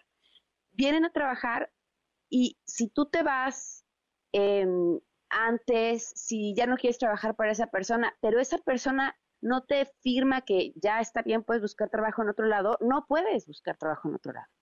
O puede decir que, ay, ¿sabes qué? Me robó y entonces, adiós, y no vuelves a entrar al país. Entonces, estas eh, condiciones de desigualdad y de desventaja ponen a estas personas que ya de inicio estaban en situaciones de mucha necesidad en, un montón de desventaja. Pasa con, muchos de los eh, trabajadores a quienes de pronto así de, pues es que llevamos tres meses trabajando y no nos han pagado. Pues sí, pero además puedes hacer huelga, porque si haces huelga entonces te detenemos. Este, y tampoco te puedes quejar mucho porque pues te deportan y entonces también te regresas a tu casa sin un peso y sin la posibilidad de poder volver a trabajar aquí. Eh, creo que eh, y al parecer con, con, el tema del mundial se hicieron algunas modificaciones, pero aún así este, las luces, te digo, y creo que en México eso lo sabemos muy bien, cuando hay una gran necesidad, económica, es, hay, hay espacio para todo tipo de, atropellos en materia de derechos laborales. Porque, porque si eso es lo único que tienes, pues lo vas a aceptar, ¿no? Y, creo que esta gran riqueza que tiene, que tiene este lugar, este, se, se, se enfrenta o se, o se alimenta y se mantiene de los otros países en situaciones de, pobreza extrema que tienen a su alrededor. sí, claro si tú vienes a, trabajar a, Qatar este, como migrante y estás trabajando aquí, conoces a alguien tal y, tienes un hijo, ese hijo, aunque nazca aquí, no va a tener la nacionalidad de catarí. Wow. Ya que nazca, te regresas a tu país de origen, le das la nacionalidad de tu país de origen y si quieres te vuelves a venir a trabajar aquí, pero la nacionalidad no la va a tener por haber nacido aquí. Porque viene uno, pues todo este rollo em, cultural, pero además los gobiernos dan un montón de beneficios económicos a, sus ciudadanos. Entonces, pues claro, a ver, si tienes un 89% de migrantes, este, ¿qué implicaría darles todos esos beneficios económicos que tiene un país tan rico como este? Sí, sin duda, pues eh, cuidan bastante este tema, ¿no? Por, por el por cómo está distribuida la población. Pam, sin duda todos estos elementos que, nos cuentas de, de, entrada a tu llegada ya a Qatar son impresionantes, de verdad nos dejas un panorama, nos dibujas esta experiencia de una manera maravillosa y pues eh, vamos a seguir en contacto porque seguramente te encontrarás muchas, muchas más historias como estas que nos estás describiendo y estaremos muy contentos de, de escucharlas y de recibirlas aquí en MBS Noticias. Muchísimas gracias, Adrián. De verdad, gracias de todo corazón. Ahora sí que si ti no habría podido estar aquí. No, muchas gracias. Te mando un fuerte abrazo, descansa y pues eh, ojalá que lleves toda la buena vibra de los mexicanos para que México obtenga un buen resultado el próximo sábado. Que ganemos. Un abrazo, Adrián. Buenas un noches. abrazo, buenas noches. Vamos a una pausa comercial y regresamos con más. MBS Noticias con Adrián Jiménez en ausencia de Pamela Cerdeira. Regresamos. MBS Noticias con Adrián Jiménez en ausencia de Pamela Cerdeira. Regresamos. Ya son las 8 de la noche con 55 minutos. Estamos en la recta final y por supuesto quiero invitarlos a que se comuniquen con nosotros, que nos escriban también a nuestras redes sociales, arroba Adrián Radio FM, a las redes sociales de Pamela Cerdeira, titular de este espacio, por si tienen alguna duda, alguna inquietud sobre Qatar, para que ella pueda platicarnos y encontrar este tipo de historias que sin duda son muy, muy interesantes más allá de esta competencia de fútbol. Mientras tanto, para ir cerrando este espacio, vamos con mi compañera Nora Bucio, nos habla de la disminución de la pobreza laboral en el tercer trimestre del año. Adelante, Nora. El Consejo Nacional para la Evaluación de la Política de Desarrollo Social anunció que la pobreza laboral presentó una disminución a nivel nacional de 0.6% al pasar de 40.7% a 40.1%. Esto entre el tercer trimestre de 2021 y el tercer trimestre de 2022. A través de un comunicado, abundó que el índice de la tendencia laboral de la pobreza muestra que el ingreso laboral real per cápita tuvo un incremento anual de 1.4% al pasar de 2.769.3 a 2.807.49 pesos en el tercer trimestre de 2021 y el mismo trimestre del 2022. Esto estuvo acompañado por un aumento anual en el número de ocupados de 1.6 millones de personas. También explicó que la pobreza laboral mostró una disminución anual tanto en el ámbito urbano de 0.6 puntos porcentuales como en el rural de 0.7 puntos porcentuales al pasar de 36.6% al 36.0% y de 53.9% a 53.2% respectivamente.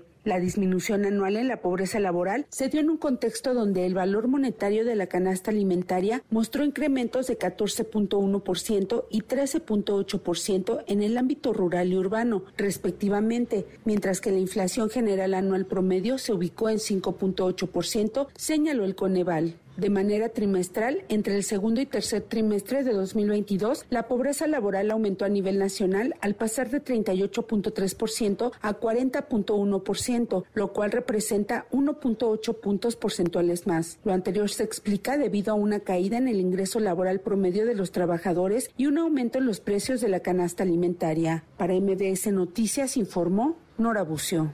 Muchas gracias a mi compañera Nora Bucios por, por, esta información. Así llegamos a la recta final de, este, de esta cuarta emisión y por supuesto los invitamos a que se queden en la programación de MBS Noticias. A continuación viene peloteando desde Qatar con todos los detalles que acontecen en esta justa mundialista y posteriormente MBS Noticias Metrópoli con Juan Manuel Jiménez. Nos despedimos, Adrián Jiménez, a nombre de la titular de este espacio, Pamela la Cerdeira le sigue deseando un excelente jueves. Mañana nos esperamos de 7 a 9 de la noche aquí en el 102.5. Buenas noches.